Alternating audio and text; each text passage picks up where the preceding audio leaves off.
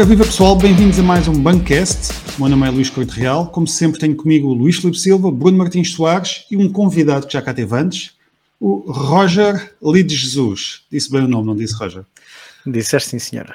Olha, da última vez que estiveste cá, estivemos a falar sobre o Tolkien e hoje vamos falar sobre uma série baseada na obra do Tolkien. O Senhor dos Anéis, Os Anéis do Poder, passou na Amazon. Algumas pessoas já viram, outras não, não vamos ter spoilers. Epá, mas temos que falar disto. É um grande. A trilogia do Peter Jackson foi assim um, um momento, um turning point. Sem essa trilogia não havia, não havia certamente a, a Guerra dos Tronos, sequer. Uh, ora bem, que série é esta?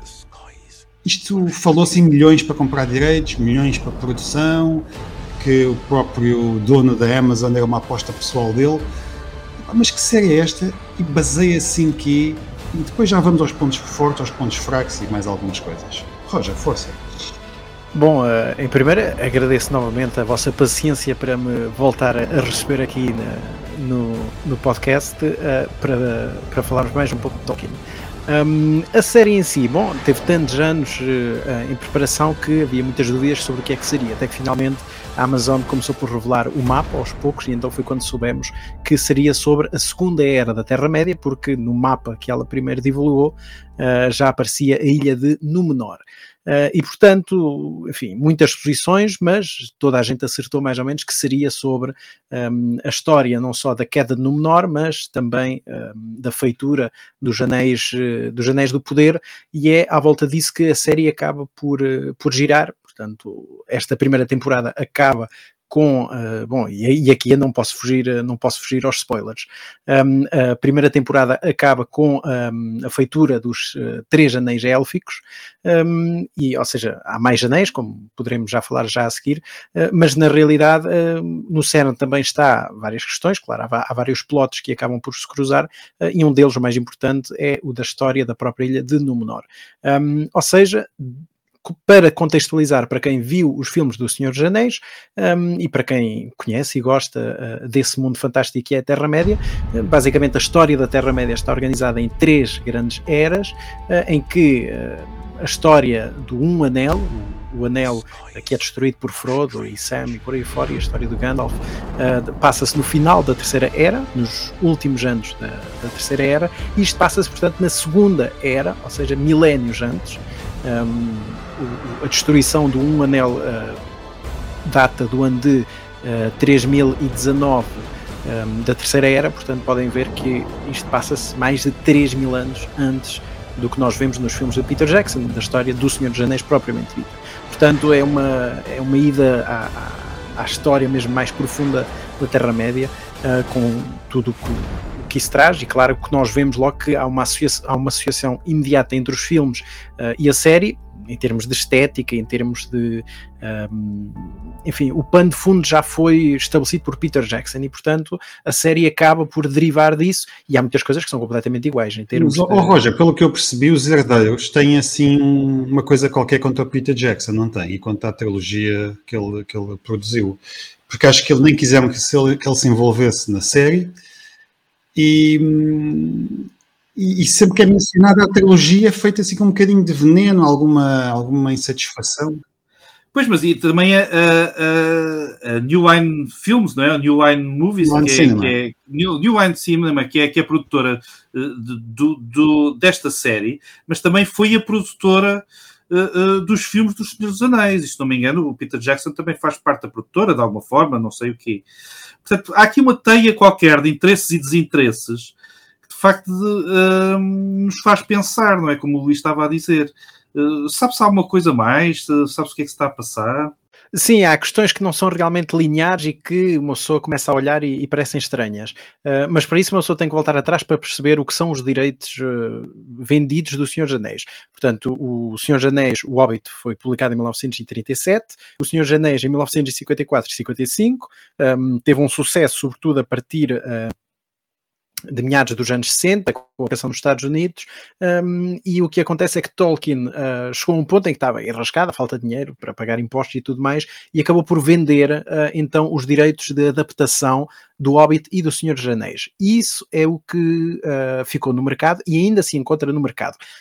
e, portanto, foi vendida a uma companhia que depois acabou por revender e revender e foi parar, portanto, foi assim que se fez o, aquele primeiro filme nos anos, nos anos 70 ainda, com Uh, que, que, até foi bastante popular, sim, aquele uh, não era, era uma espécie de animação, mas com uma mistura também uh, de uma técnica que eu agora já não lembro como é que se chama, mas, que, mas que também fez grande sucesso e foi também assim que então o Peter Jackson acabou por fazer os seus filmes através desses direitos. e o que acontece é que esses direitos estão vendidos para a adaptação simplesmente dessas duas obras e a família Tolkien State não pode fazer nada que contradiga, portanto, os próprios direitos que já estão vendidos. O que é também muito curioso é que às vezes há essa ideia de que a família Tolkien State é muito rígida, porque, por exemplo, iam cada vez era muito, era, aconteceu muito no, em Inglaterra um, e nos Estados Unidos também, qualquer loja ou qualquer um pub, havia muitos pubs que abriram que tentaram pôr nomes relacionados com Middle Earth um, portanto com a Terra-média, e eram encerrados com processos em cima por parte uh, de uma empresa que se chamava Middle, Middle Earth Enterprise or Corporation, agora já não me lembro. Uh, isso na realidade não era um, da Tolkien State, a Tolkien State só rege o património literário uh, da obra, mas sim por essa companhia que detinha os direitos de adaptação e dizia, não, quer dizer, vocês têm que nos pagar a nós, mas que não tinha nada a ver com Tolkien State. Um, claro que uh, foi muito famoso que a família não ficou contente com a adaptação do Peter Jackson, porque, enfim, porque está, está no seu direito, claro, uh, e sobretudo o executor literário naquela altura, que era ainda o filho, o filho mais novo e que foi responsável pela edição póstuma da obra, o Christopher Tolkien, uh, que era, enfim, que não tinha gostado da adaptação, porque achava que a adaptação tinha transformado, desvirtuado a obra do pai, o que é compreensível, quer dizer, é uma obra à qual ele estava muito próximo, uh, e a própria adaptação Peter Jackson é muito criticável, está cheia de decisões que hoje em dia olhamos para elas e são realmente muito muito duvidosas sobre, eh, em termos de enredo, em termos de adaptação. Portanto, é completamente legítimo ter, ter essa opinião. O que acontece é que quando uh, a Amazon decidiu fazer esta adaptação, ou, ou se falou uh, uh, que a Amazon estava a negociar uma nova adaptação, um, ehm, foi feito com a conivência da Tolkien State, que aí então acabou por fazer um novo acordo. Ou seja, não foram vendidos os direitos das outras obras, que não o Hobbit e o Senhor dos Anéis, mas houve aí um acordo que na realidade nós não sabemos muito bem o que é que está em causa. E o que a conclusão a que podemos chegar, apesar dos produtores revelarem que não apenas só podem adaptar um, conteúdo do Hobbit e do Senhor dos Anéis, e ou seja, para aquilo que eu já vos disse que a série é, que é a história da queda de Númenor uh, um, e da criação dos Anéis do Poder, uh, o que nós temos no Senhor dos Anéis é referências muito dispersas ao longo da obra e no final, os apêndices, eh, que está eh, no terceiro volume do Regresso do Rei, são meia dúzia de páginas, não mais do que isso, a dar o, o panorama geral. Portanto, teoricamente, eles só têm direito a isso e a obra só, e uh, a série só reflete isso. Mas ao ver a, a obra, o que, ao ver a série, o que nós percebemos é que uh, eles têm que ter acesso a mais coisas.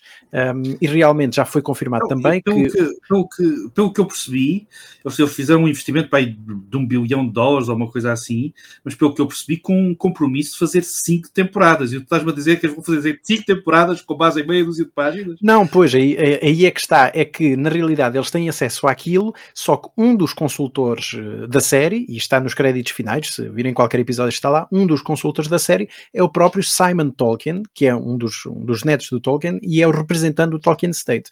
Portanto, isto está a ser tudo feito, um, portanto, com, uh, com conhecimento uh, da Tolkien State, uh, que está a autorizar e eu acredito, por aquilo também já tenho lido, que há alguns elementos, portanto, dos outros livros que eles estão a autorizar ser utilizados, sobretudo porque há referências ao longo da série que nós vemos que não são, portanto, daquelas páginas dos Senhor Anéis.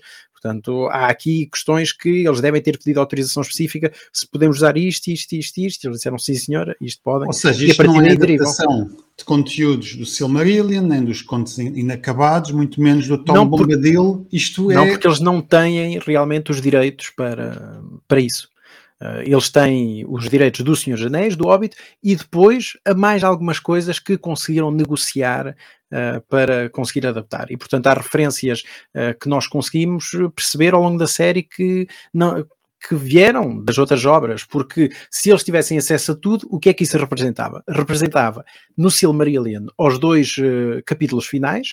O primeiro chama-se o Akalabeth, que é a queda de Númenor, que é a história da queda de Númenor, e outro capítulo é uh, dos Anéis do Poder uh, e da Terceira Era, que é a história precisamente da criação dos Anéis do Poder, da Primeira Guerra dos Elfos com Sauron e por aí fora. Um, e, portanto, isso era muito mais material. Mas eles não têm acesso a isso. Portanto, eles devem ter acesso pontual a alguns elementos desses capítulos conforme é foi negociado com, uh, com a família, com Tolkien State. Mas é isto então que explica os, eh, as decisões uh, de alteração e de inclusão, até mesmo de histórias e de que, que não estão que não estão diretamente, digamos, alinhadas com aquilo que o Tolkien tinha, tinha escrito. E é por isso, talvez, que há uma certa rejeição por parte dos, dos, dos fãs que não se, não se revêem naquilo que, que, que esta série está a representar. Eh, em parte sim, porque lá está o material que eles têm é muito pouco e eles têm que têm que fazer com o que têm, têm que jogar com as cartas que têm na mão.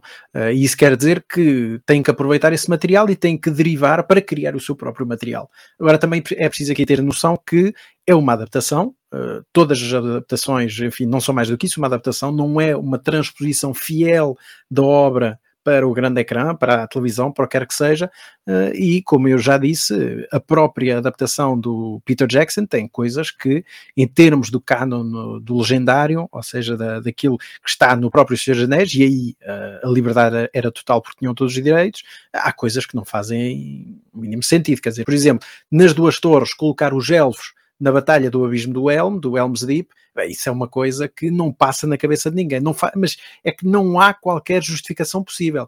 E quem diz isso diz outras. Claro que hoje em dia já estamos há 20 anos dos filmes e já conseguimos olhar com outra perspectiva, mas eh, eu acredito que, no fundo, no fundo, hum, lá está, a série acaba por conseguir captar, para além de uma boa estética, não é? de, um, de um bom trabalho de produção, uh, consegue, consegue captar efetivamente o espírito da obra em si.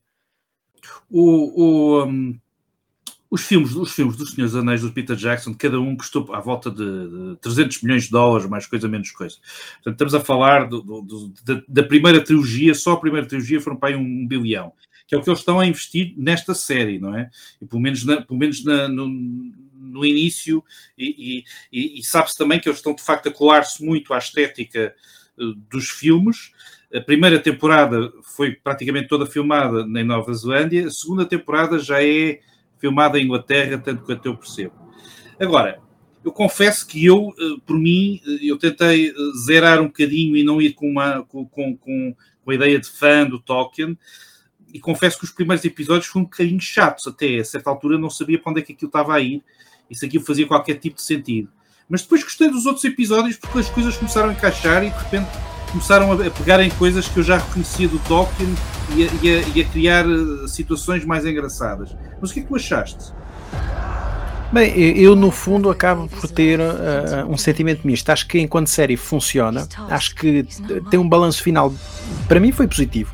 Uh, e eu acho que e, eu quero reforçar isto é que na realidade lá está é uma adaptação e portanto ah, é uma adaptação vale o que vale. Uh, e vai haver alterações teria sempre que haver alterações porque já sabíamos que o material era muito pouco. Uh, agora claro há alterações que são muito difíceis de engolir. E há coisas com as quais discordo completamente. Acho que há coisas que desvirtuam realmente e muito o espírito da obra. Mas é como em tudo acaba realmente por compensar em alguns momentos uh, e há outros que mais vale uma pessoa esquecer e pronto, e simplesmente seguir. Agora, para quem leu a obra, foi como tu acabaste de dizer que fizeste, e eu também o fiz um pouco, é um pouco desligar, não é? Tirar o filtro e apreciar enquanto uma série por si só. Portanto, é tentar imaginar uh, ver a série como se fosse a primeira vez que, que víssemos, que tivéssemos contato com, com aquele mundo. Então, mas recomendas aos fãs de Tolkien uh, a série? Eu recomendo, com espírito aberto, claro.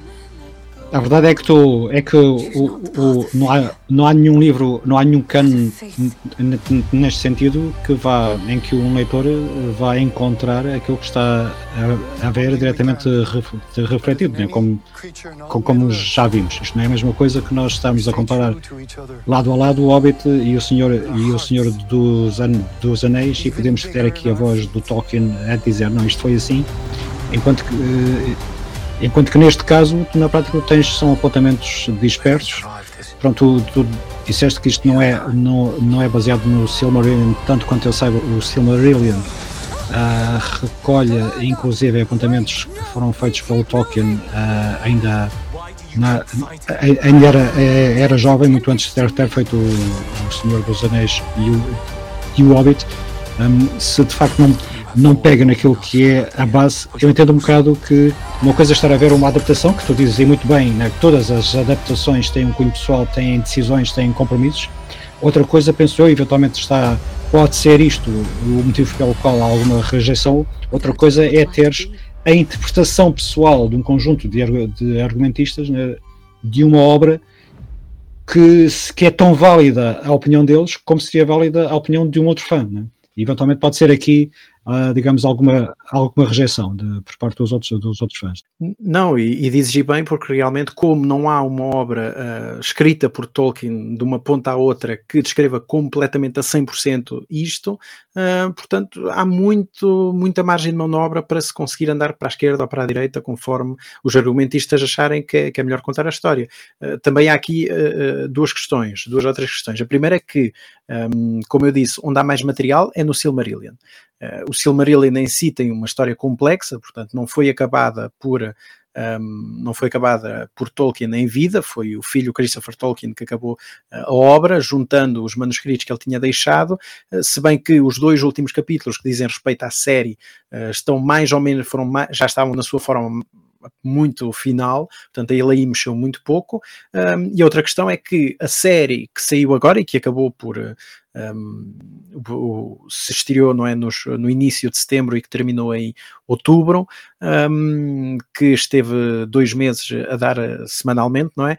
Uh, mas aqui uh, hoje estamos a gravar num dia em que no dia seguinte, ou seja, amanhã, uh, sai um livro que vai compilar tudo o que sabemos sobre a segunda, sobre a segunda era, uh, chama-se The Fall of Númenor um, e foi editado pelo Brian Sibley, que é que é uma personalidade inglesa que também já publicou muito sobre Tolkien, uh, a partir da, ou seja, aquilo que estás a dizer realmente não é uma obra completa, mas quando os nossos ouvintes estiverem a ver este episódio já terão à sua mão uma obra que compila tudo o que sabemos assim de uma forma mais coerente sobre a segunda, a segunda era, sabendo que lá está, não é uma obra da mão de Tolkien, mas é a partir dos apontamentos que ele deixou, portanto vale o que vale. Eh, quando for a segunda temporada, quando sair a segunda temporada, aí já temos um manual mais concreto para poder apontar os defeitos.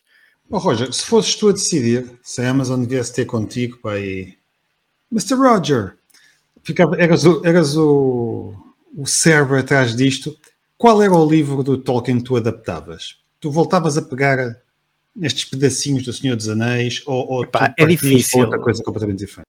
Não, é muito difícil porque como não há uma, por exemplo, o Silmarillion é uma obra fantástica, é a minha obra preferida, mas uh, é muito difícil de contar porque é muito fragmentária.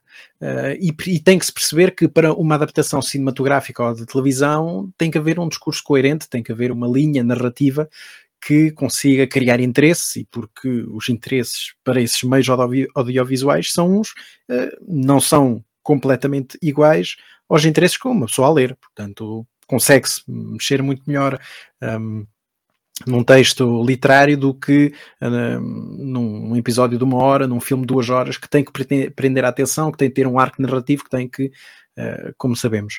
Uh, e por isso é, a obra de Tolkien é muito difícil de adaptar. A obra mais coerente é, obviamente, o Hobbit e depois o Senhor dos Anéis.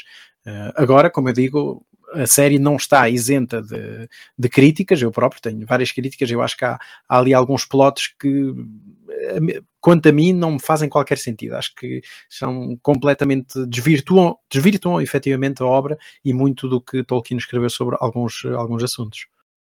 Eu gostei muito da estética dos anões. as armaduras, os penteados, das barbas, pá, dos interiores das, das cavernas, as, acho que estava pouco explorado talvez na, nos filmes. Um, esteticamente achei muito bonito. Já os, os elfos, um, mais estranho, costumam engolir aquilo.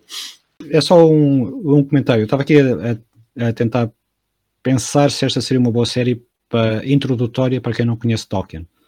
E eu, eu, eu não consigo isolar-me daquilo que já conheço, né? o, o Sauron, o Gandalf, um, os próprios anões que aparentemente são uns ascendentes, são, são, são aquela espécie que depois dão, dão, dão a descendência são o, os hobbits, a proximidade com um conjunto de referências que já são relativamente míticas é demasiado grande para tentar, uh, para tentar sentir se, aquela, se esta série seria um, um, bom ponto introdutório para quem não conhece Tolkien e para quem, na prática, o Sauron não, não diria nada e um viajante do espaço também não seria mítico, não, é? não, não seria um motivo de questionamento. E a tentar fazer esse, este exercício, e de facto eu penso que não seja.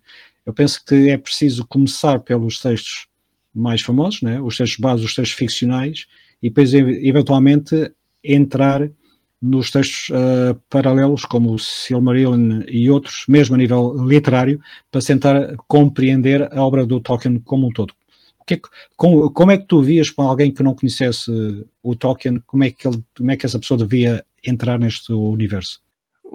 Essa é realmente uma pergunta difícil, porque concordo contigo, a série não me parece um, não me parece o melhor sítio para entrar, uh, o melhor, a melhor forma de se entrar na, no mundo da Terra-média. Se bem que lá está, nós estamos condicionados porque já vimos os filmes, conhecemos a obra escrita e, e parece-me que estamos um bocado, somos se calhar parciais, mas realmente a obra, eh, imagine, imaginemos alguém que nunca viu o filme dos Senhores Anéis e realmente entra pela série, eh, não sabe quem é Sauron em si, não sabe onde é que aquilo vai parar, e nós, eh, e quem viu o filme já, já vai com algum ponto de partida. Agora também se pode colocar a questão, um, quem nunca viu e não conhece, será preferível ver primeiro os filmes do Hobbit ou os filmes do Senhor dos?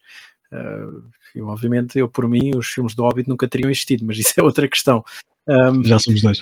Ah, os, Anéis, os, os, filmes dos Senhores dos Anéis têm uma consistência completamente diferente, não é? E de facto há aqui, há aqui uma coisa na, na, série que é nós estamos sempre à procura dos pontos eh, comuns, não é? Aquilo que nós já reconhecemos. E eles fazem Só... isso de propósito, eles também. Exatamente, eles fazem isso de propósito e há de facto uma construção interessante até ao final. Só que de facto, na minha opinião, eh, nos primeiros episódios se não fosse isso, não sei se a série se aguentava, porque tem a narrativa às vezes arrasta-se, às vezes não se sabe muito bem o que é que onde é que aquilo vai, há muito background, há muito, há muito, há muita exposição. Um, e eu, eu, por acaso concordo convosco, não, não, não seria começar por aqui. Mas até, até pergunto outra coisa, até para pegar um bocadinho naquilo que o, que, que o Luís estava a dizer sobre, sobre os cenários e sobre os, os anões, etc que uma, que, que uma questão estética uh, que, se, que se faz relativamente a esta série, e deixa-me fazer também um bocadinho de background, não é? Uh, nós sabemos que o, que, o, que, o, que, o, um, que o Tolkien viveu na primeira metade do século XX, trabalhou, criou o Senhor dos Anéis até, até, até os anos 50. Uh, sabemos também que se, se baseou nas lendas nórdicas, não é? Tudo, tudo perfeito nesse sentido, e nós temos um, uma, uma, uma, visão idealizada sobre como é que é isso e como é que são os elfos e como é que são os anões, etc, etc. Mas uma crítica feroz que, que, que me parece que surgiu neste momento foi o facto de de repente termos uh, eh, um, atores de cor, não é? De repente, temos elfos que são uh, negros, temos, temos Harefoots que são negros, temos uh, humanos no menor que são negros. E eu não sei se essa, se essa estética, para mim faz parte daquilo que são os tempos, para mim faz parte de também uh, uh, uh, trazer para, para a imaginação e para, e para aquilo que é, que é ribalta as imagens que, que milha, milhões e milhões de pessoas têm, de milhões e milhões de pessoas negras têm e, e, e querem ver-se também nestas histórias. E faz, para mim, pessoalmente, me faz sentido. Mas o que é que achas desta polémica toda? Faz algum sentido? Nós estamos preocupados com este, com este tipo de coisa? Eh, para mim não, isso, isso para mim é uma simplesmente uma não, uma não questão, isso nem sequer se coloca. O, a reação muito violenta eh, nestes meios, quer dizer, quer no mundo da Terra-média, quer se olharmos para a nova série uh, baseada no mundo do Marte, na, na, na, na casa Uh, na Casa do Dragão, não é? House of Dragon, um, que também houve algumas violentas reações por causa da alteração do, um, agora ajudem-me do Corliss, é o Corliss, não é? Uh, que também puseram um, um ator uh, negro, portanto, alterando um sim, pouco. Sim, há uma família que é, que é, negra, sim, exatamente. Sim. Um, e quer dizer, isso para mim nem sequer se coloca, não faz sentido. Estamos a falar de um mundo completamente ficcional, que, claro, quando o autor pensou nisso há mais de meio século atrás, para ele era perfeitamente normal, mas isso não quer dizer que hoje em dia, que estamos em 2022, estejamos a reproduzir simplesmente os mesmos modelos. Eh, não me choca nada, eh, quer esteja, estejamos a falar de, de, de, elfos eh, de cor, quer dos próprios, orb, dos próprios hobbits, os novos hobbits, ou melhor, os antepassados dos hobbits que nós depois conheceremos no Shire, um, e portanto, isso, isso, a mim realmente não se coloca, não me choca nada e acho que francamente não altera uh, em nada a trama, nem que pusessem todos apenas uh, atores de cor a, a, a realizar os, um, enfim, quem, quem, diz de cores, diz de, outras, de outros backgrounds, de outras etnias, o, o, que, o que lhe quiserem chamar, não que de outras ancestralidades que realmente não, não afetava em nada a história, porque na realidade o que nos interessa a nós é um bom argumento, é uma boa linha narrativa, um bom arco, enfim, um, um um bom argumento faz realmente a diferença. E neste caso, quer dizer, não é por haver um material um, de base, de suporte no qual a série está a ser feita que acaba por alterar a série. Não. Uh, acho que pode-se criticar a série pelo ritmo, por exemplo, como estavas a dizer, os primeiros episódios são mais, uh, são mais lentos, uh, se bem que eu, por acaso, penso que toda a série é demasiado acelerada, porque reparem que, um, como eu estava a dizer, uh, a série acaba por narrar um pouco a história da Segunda Era. Só que a Segunda Era eh, tem 3.400 anos e eles estão a condensar todos os acontecimentos um, num, enfim, num, num, curtíssimo espaço de tempo. Só para terem ideia, um, a, a, Segunda Era começa, ou melhor, a Segunda Era acaba com a derrota de Sauron na Guerra da Última Aliança, que é aquilo que nós vemos em, em, em, na introdução do primeiro filme, da Irmandade do Anel, eh, quando Sauron é derrotado pela primeira vez uh, e fica sem o anel, uh, e isso acontece no ano de 3400. E uh, o Forjar dos Anéis, o início do Forjar dos Anéis, acontece por volta do ano 1500. Um, e, ou seja, o que nós acabamos por ver na série, teoricamente acaba, acontece no ano 1500, mas eles estão a comprimir de tal forma em termos cronológicos, porque eles não podem passar uma série, não podem passar uma temporada a contar 3 mil anos de história, não é?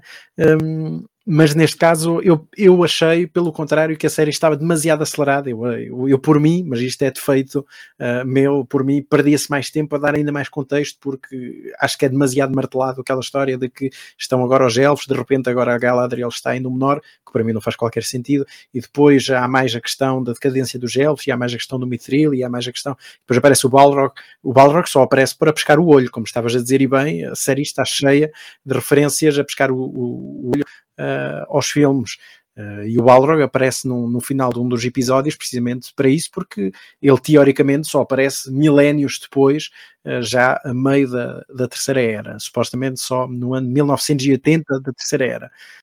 E achas que isto foi a, foi a história dos, dos três anéis dos elfos e a próxima será a dos sete anéis do, dos anões?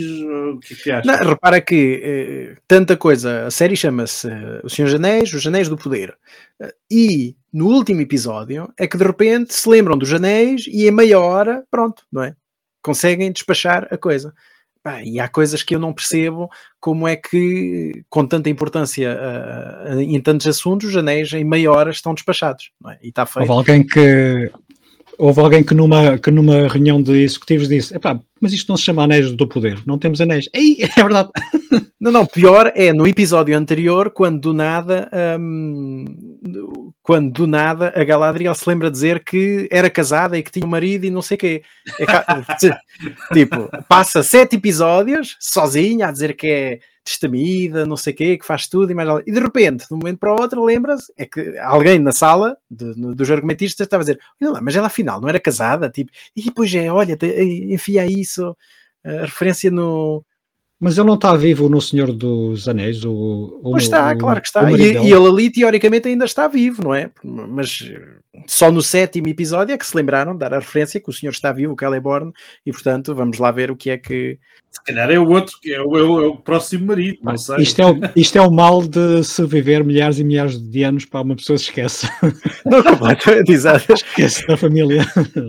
Imagina-se, olha, eu, eu, não tinha deixado, eu não tinha deixado o fogão aceso com o jantar. Exatamente. Dois olha, nós não nos podemos esquecer de pedir ao nosso convidado, Roger, para escolher um código promocional, porque também hoje temos um código para vos oferecer no valor de 5 euros, é uma espécie de anel de poder para irem à página da saída de emergência. E as condições estão, estão aqui embaixo no, no episódio depois, no, no descritivo. Mas o que vocês vão precisar é de, um, de uma palavra que podem introduzir e receber esses 5 euros na página. Roja, qual é que é a palavra de hoje? Olha, a palavra já estou farto de usar, é o nome de uma personagem, eh, de uma personagem feminina que também foi criticada por eh, alguns, alguns fãs por acharem que estava a ser demasiado transformada em, em guerreira, mas eh, eu acho que por acaso até foi bastante bem escolhida, ou melhor, bem desenvolvida, e neste caso então a palavra é Galadriel. Pronto, então a Galadriel uh, oferece-vos 5 euros na loja da, da editora. Epá, e continuando, uh, se eu tivesse que fazer uma, um top dos três filmes, o Hobbit, que vamos ver como um todo, não é? Aqueles três filmes são. Aliás, o, o Hobbit utilizou um bocadinho a técnica desta série, não é? Foi buscar coisinhas aqui e ali para poder uh, crescer, não foi? Sim, sim. O, o... E olha, uma, uma coisa que aproveitaram uh, no Hobbit e que aproveitaram também aqui. Uh, spoiler alert, que para quem uh, viu aquele tipo que veio do meteorito ou do que quer que seja a cair do céu, portanto, no final ficamos a saber que é o Gandalf, uh, o para mim não é, ficamos, não, senhor. não ficamos ainda. ficamos, ficamos, ficamos, ficamos. Tanto que há demasiadas referências feitas para não ser. Uh, um deles é precisamente no Hobbit, por exemplo, que ele também faz. Porque ele, uh, melhor dizendo, na Irmandade do Anel, há aquela cena que ele está preso no topo da, da torre de Orthanc. Um, e em que ele chama as águias com a ajuda de um, enfim, de um, num, de um bicho qualquer voador, uh, fizeram-lhe a mesma cena uh, no Hobbit e aqui na série acabaram também por reproduzir com os, um, com os pirilampos, que ele acaba depois por matar ou qualquer coisa assim, uh, mas a cena é, é completamente uh, genealógica, digamos assim, para nos pescar o olho, para dizer que é a mesma coisa. E eu não tenho dúvidas alguma aquela que seja o Gandalf. do nariz, não é? Aquela do nariz que, que é o, a referência que cola. Não, e, e, e, no último episódio, a partir do momento, mais uma vez, lá está spoiler, desculpem se ainda não viram a série, a partir do momento em que ele começa, que ele já tem algumas lembranças e que fala, não é, coerentemente, o, o estilo de discurso é completamente igual ao, ao do Gandalf que nós conhecemos dos filmes. Portanto, eu não tenho qualquer dúvida que acabaram por ali por por Gandalf, o que para mim não faz qualquer, não faz qualquer sentido. É das piores coisas da série é terem feito isso. Isso para mim foi. A coisa do, a coisa do nariz que o Luís estava a referir é uma, uma frase que ele diz no, no, final que é a reprodução de uma frase que ele diz, que ele diz nos, nos filmes e no, e no, e no livro. Olha, nós não vamos considerar isto um spoiler porque tu achas que é o Gandalf, mas depois há aqui quem diz que talvez não seja o Gandalf, está tudo em aberto e na, na série não está confirmado. Tu Eu não te é. esqueças eu também acho. Tu não te esqueças que, é. que o, o, o Gandalf pode ter visto a série, né? o Gandalf pode ter visto a série e pode ter retirado aqui a frase. Façam like, subscrevam, partilhem e comentem. Sejam épicos. Oh, oh Roger, eu estava-te a desafiar para fazeres um top, muito rapidamente. Um, dos três filmes de, do Peter Jackson, qual é que para ti foi o mais conseguido? É muito difícil. Em termos cinematográficos, para mim, o, o, meu preferido é O Regresso do Rei, mas que tem também muitos problemas. Eh, tem demasiados finais tem o anel a ser destruído, depois tem uh, a coroação do Aragorn e depois tem o fim propriamente dito. São três fins no espaço de que meia hora, três quartos de hora, e portanto acaba por se arrastar um pouco, mas em termos. A última batalha é uma babadeira, assim. Mas continua, desculpa. não, não, o, em termos de ação está realmente bem conseguido, mas aquele até que está mais fiel é, na realidade, a Irmandade do Anel. Eh, porque os outros contêm alterações uh, escabrosas em termos da obra, uh, e mesmo assim ele acabou por se conter. Há uma que uh, acabou por não realizar, e ainda bem que sabemos pelas fotografias, e ele acabou por, por alterar a meio do processo de, de, de produção, que foi a inclusão da Arwen na batalha do Abismo do Helm na, na, nas duas torres. Só que saíram fotos e de repente começaram a chover críticas e críticas dos fãs, e ele, aí nesse caso, acabou por retroceder e por uh, uh, retirar e remover até digitalmente a Arwen uh, da, da Batalha dos, das Duas Torres, do filme do meio. Um, e este ano comemoram-se os 20 anos das Duas Torres e que, na realidade, é um filme também muito bem conseguido, apesar de ser o filme do meio. Normalmente o filme do meio é sempre aquele que é um bocado encher chouriços ali para simplesmente porque queremos saber como é que acaba, não é? No caso Nós sabemos que o, que o, que tu gostas mais é mesmo é a trilogia do Hobbit. não, isso realmente eu acho que o, o Hobbit foi.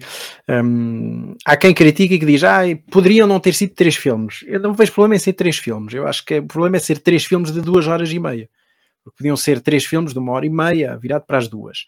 Uh, agora esticar, e depois o problema para mim maior, e é um dos problemas que também que está a criar aqui na série, é que cria demasiadas incoerências para depois para o Senhor Anéis. Por exemplo, o, uma, das, uma das coisas mais estúpidas e injustificáveis uh, do Hobbit, sobretudo do último, da, da Batalha dos Cinco Exércitos, uh, é aquela coisa que eles põem os Hobbits a usarem, que são aqueles worms, aquelas minhocas gigantes que fazem aqueles túneis, não sei se vocês se lembram, que é assim que os, que os, um, que os orcs acabam por chegar mesmo à, à, montanha solitária, mesmo para a batalha. Uh, e quer dizer, aquilo é tirado não, não sabe de onde, uh, mas alguém que comece por ali e depois veja o Senhor Anéis, depois pode, pode interrogar-se. Então, quer dizer, os, os tipos, 50 anos antes, tinham usado aquilo. as minhocas gigantes, vamos chamar-lhe assim, e agora não usam. Porquê? Quer dizer, há demasiadas incoerências entre. E o problema é esse. Sim. É, eram os vermes de arraquis que foram, que foram transplantados ligeiramente para ali. Mas é, por, mas é por aí. O problema é quando se cria, quando se, há, quando se tenta fazer prequelas ou depois sequelas e por aí fora, o truque é fazer uh, sequelas ou prequelas uh, que não tirem coerência uh, às obras. Há mais uma série de coisas, um bocadinho, na minha opinião, parvas, não é? Todo, todo, todo o imaginário do Senhor dos Anéis é medieval, mas de repente temos uma cidade que parece estar no, no século XVIII ou XIX, de, de, que é aquela cidade que eu nem me lembro do nome, que é sobre estacas, não é? É a cidade do lago. Um, sim, sim pá, não, a estética é completamente ao lado, não é? Sim, não, o, o, mas em termos de coerência, por exemplo, só, só e desculpa estar a interromper, mas é só um exemplo que eu achei que estava muito bem conseguido. Não sei se vocês viram a, a nova série do, do Obi-Wan, aquela prequela, sequela, uh, no Senhor Anéis, do, do Senhor Anéis, do Star Wars, uh, e eu achei que estava muito bem conseguido, porque em termos de coerência, não, na minha opinião, não punha em causa nada do que acontecia depois. Uh, nem do que acontecia antes, claro, mas o problema é sempre o que vem depois. E na realidade até dava muito mais profundidade aos filmes subsequentes. e o truque aí é esse. Agora, enfim, se formos a ver a série agora dos Anéis do Poder com o filme dos Senhores Anéis, não são a mesma obra, isso para já, é, não é? São adaptações diferentes, mas tendo em conta que se filiam dentro da obra do Peter Jackson, acabam, lá está, e isso vê-se pela estética, não é? A estética é completamente igual uh, e o Balrog é igual, por exemplo, se formos a ver, se formos a comparar. Um, até, até há, o compositor um... da, da, da, da, música e da banda sonora é o mesmo, não é? E, tem, e, tem, e, tens, e tens referências. Mas não é, musicais. da série não. É, é o Howard Shore. Não é Howard é Short, depois tens o Brian McCready que faz, que faz, a, que faz a, a adaptação da banda sonora propriamente dita. Mas a, a, o compositor das, das músicas é de facto. Não, eu acho Short. que ele só fez, eu acho que ele só fez o tema principal. O okay. resto acho que é de qualquer tudo, maneira, é de qualquer maneira, sim, sim. Tu, tu reparas mesmo nas outras Olha, músicas. Por exemplo, outra coisa na, que... na, nas citações musicais sim, sim, claro que aproveitam. Uh, uh, o próprio genérico, quanto a mim, uh, não sei se vocês. o genérico é um genérico muito bonito, mas para mim. E depois, e depois acabei por ver a explicação que eles davam, que é aquilo a partir, que é basicamente é areia, que acaba por criar formas a partir da música, que é que aquilo é feito, enfim, é um processo complexo, mas muito interessante de ver. Uh, e está ligado à mitologia de Tolkien, né, como todo o universo foi criado a partir da música do Jainur, uh, e, ou seja, está muito bem feito, está muito bem encaixado. Mas para quem só vir a série, uh, enfim, o genérico para mim parece-me um bocado pobre se compararmos com outros. Basta comparar com o seu grande rival agora deste momento, que é o House of Dragons, em que tem um genérico muito mais, não é? Aproveitaram a mesma música, fizeram a mesma coisa, pescaram o olho a quem já tinha visto o, a Guerra dos Tronos uh, e acabaram por fazer um genérico, na minha opinião, mais forte, por exemplo, do que o do Rings of Power. Mas vejam também como é impactante, como, ou como foi impactante a trilogia do, do Peter T. Jackson um, na época em que surgiu, pá, e 20 anos depois, uma série uh, que para, para, todos os efeitos é feita noutro meio, eventualmente é feita também por uma outra audiência, ou tentar captar uma outra audiência mais jovem ou que não, ou, ou que não tivesse tido contacto com os filmes, inspira-se neles. Né? Não só filmam na, no, na Nova Zelândia, como há ali um conjunto de estética que aparentemente o próprio o, os filmes do Peter uh, Jackson impuseram sobre o o modo de contar a obra de Tolkien. Ah, e, e, e, de facto, estavas a falar no teu filme preferido, eu penso que de facto O Senhor dos Anéis, a, a Irmandade foi uma pedrada no charco. Tu gostes ou não do, o, do universo, a, a, verdade é que desportou né, todo um mercado, toda uma audiência para este género para este tipo de histórias e eu diria que o segundo filme preferido devia ser, inclusive, pelo menos para mim, é o Making of. Eu acho o Making of fantástico, acho que é uma, uma obra de paixão, percebe-se a paixão que estava ali envolvida os naquela equipa que fez aquele filme. Cada filme os making, making offs, exatamente. E, e, os comentários é impressionante. Agora, não sei se vocês recordam, quando os produtores da Guerra dos Tronos estavam a tentar vender o projeto para televisão uh, o que não era nada fácil, porque nunca se tinha feito nada assim. Eles diziam, um, ehm, eles vendiam o, a Guerra dos Tronos como sendo uma espécie do Senhor dos Anéis uh, no mundo dos sopranos. Portanto, era fantasia num mundo de facada nas costas. O que, é, o que é uma boa. Hum, acho que é um bom pitch para, hum, para resumir assim numa frase, não é?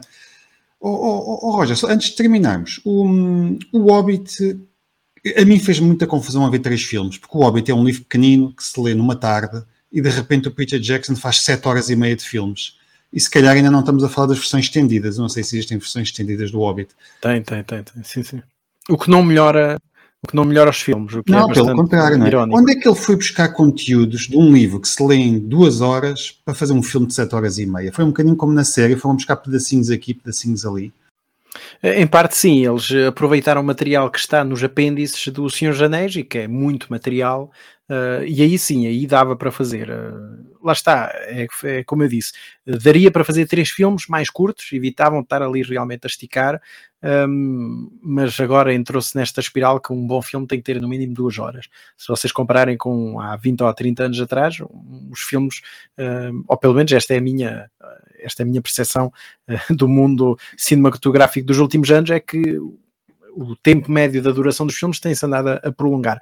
E isso vê-se no caso do, do Hobbit, quer dizer, não era necessário três filmes de duas horas e tal cada um, bastava de uma hora e meia, ou duas no máximo, e conseguia-se contar uma história.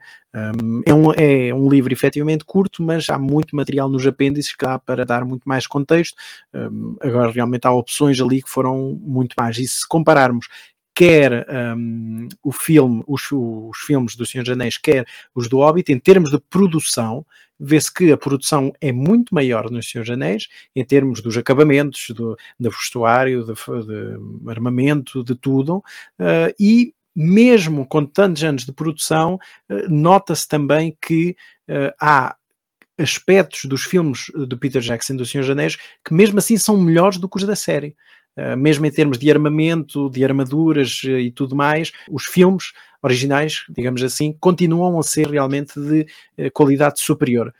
e mesmo, por exemplo, os practical effects, é? que agora é tudo em CGI. Há, há, há, um dos episódios a meio da série, que é aquele, deve ser para aí o episódio 4 ou 5, agora já não lembro, em que um, o, o, elfo está preso e depois já no final há um warg uh, em que mata lá um outro elfo. Eu acho que o, que o warg está tão mal feito em termos de, de efeitos especiais um, que, que, os wargs do, do Peter Jackson estão muito melhores. E estamos a falar de efeitos de há 20 anos atrás.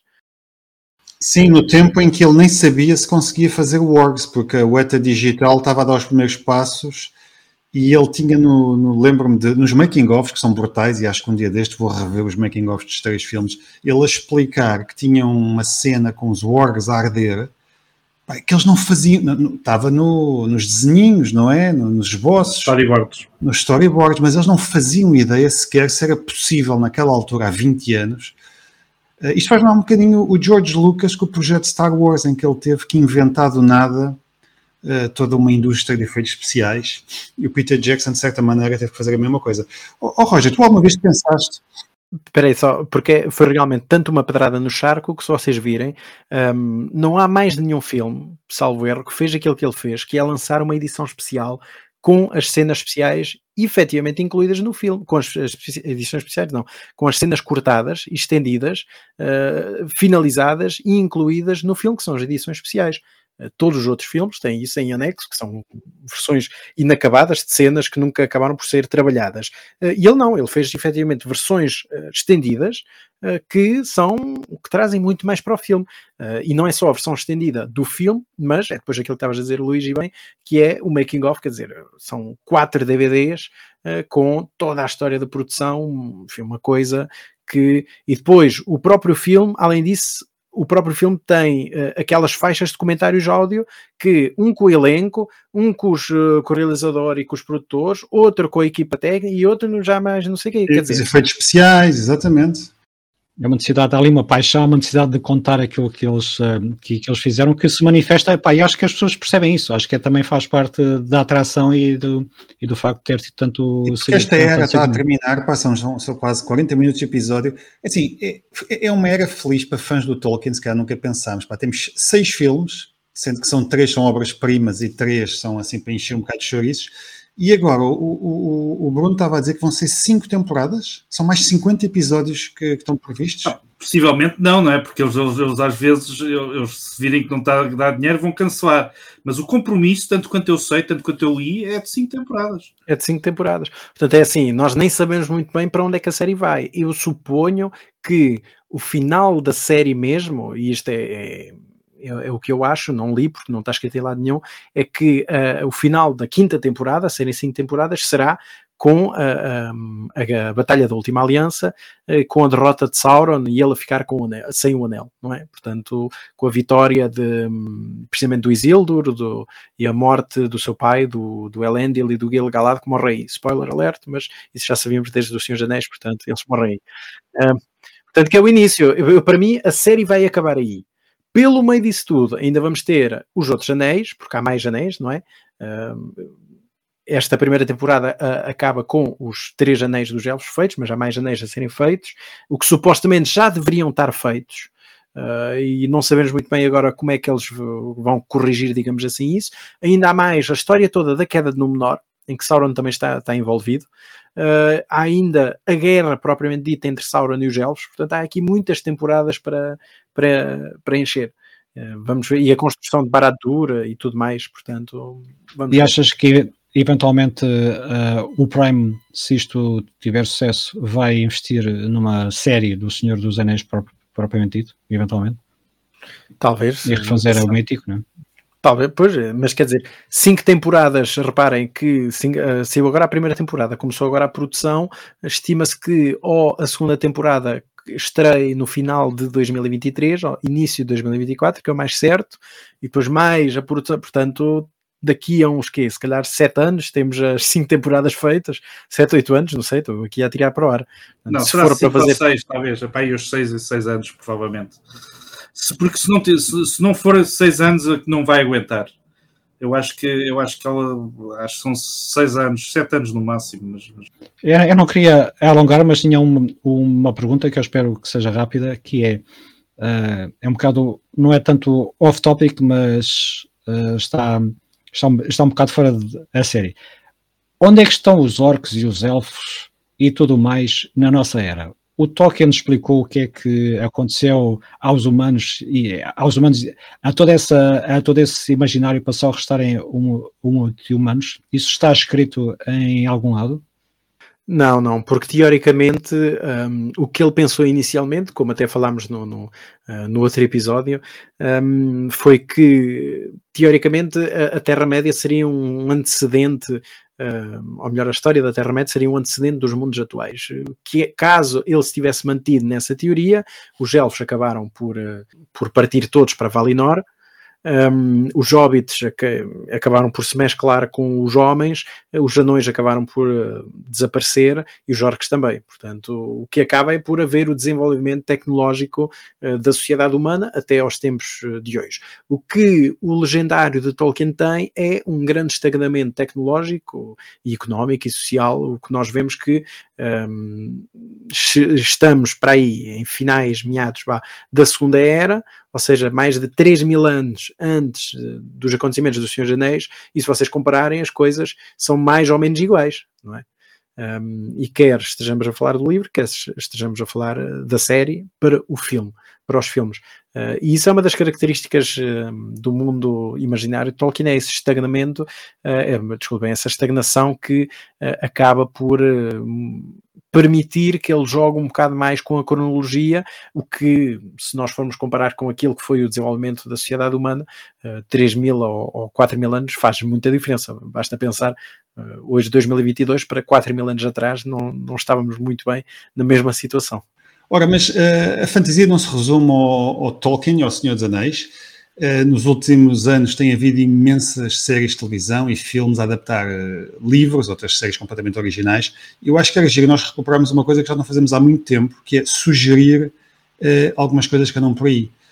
E eu podia começar com a adaptação de um livro do William Gibson, do Periférico, que é publicado por nós, Saída de Emergência, que também, também é da Amazon, se não me engano.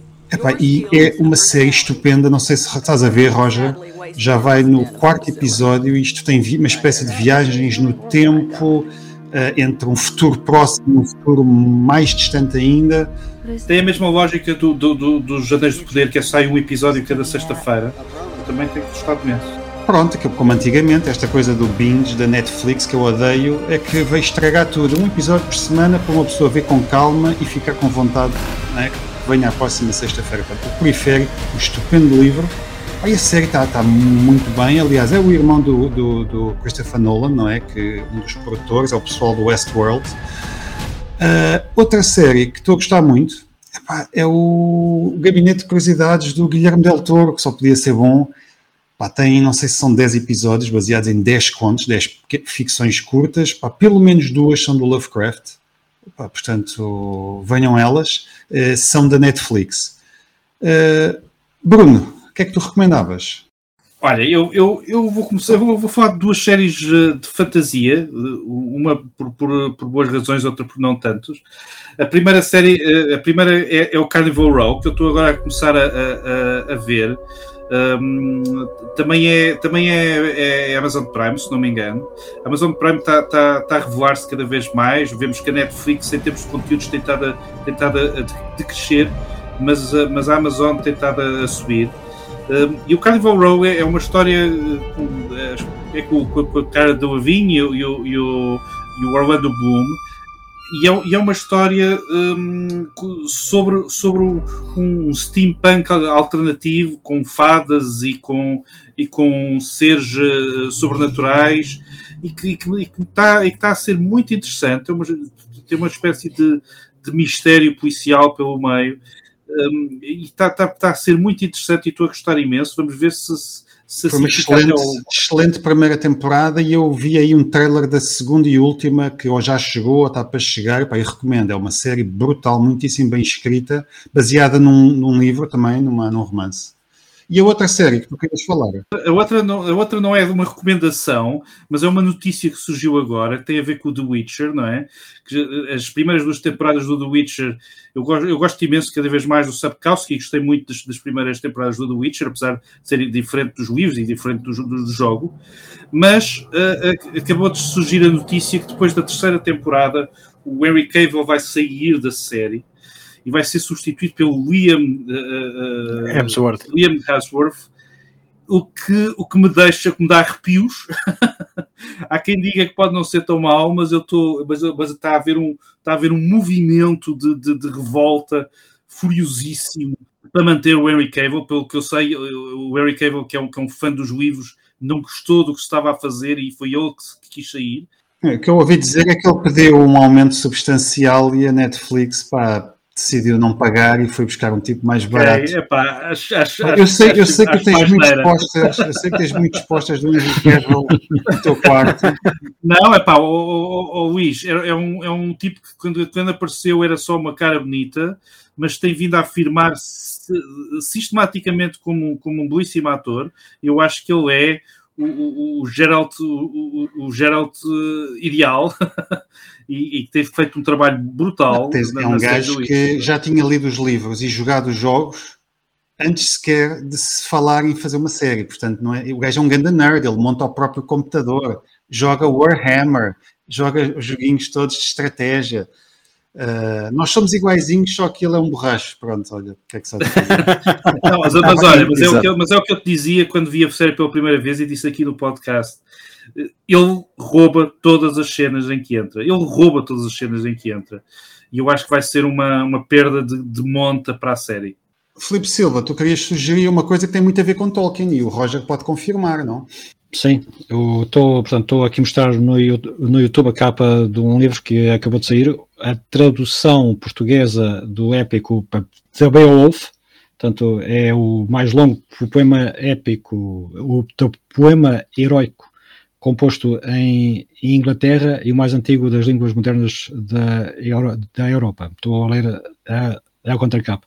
Narra as façanhas do grande herói Beowulf, desde a sua juventude até se tornar rei em idade adulta e detendo-se nas, nas lutas que trava contra as criaturas monstruosas, que eventualmente muitos que conhecem esta obra um, já de estudos já, já devem conhecer. Isto é um trabalho também de paixão de vários anos das professoras Luísa Azuágua e Angélica de Varandas, da Faculdade de Letras da Universidade de Lisboa. É uma edição belíssima da Assírio e, e Alvin, que está de parabéns por ter apostado num livro que eventualmente não vai ter muito, muito mercado, mas que é indispensável na, na, na nossa literatura e uma tradução já muito esperada, já que este livro está traduzido em quase todas as outras línguas do mundo inteiro. Deixa-me deixa-me ter uma bucha rápida. Um dos meus guilty pleasures é um filmezinho uh, muito interessante do, do John McTiernan,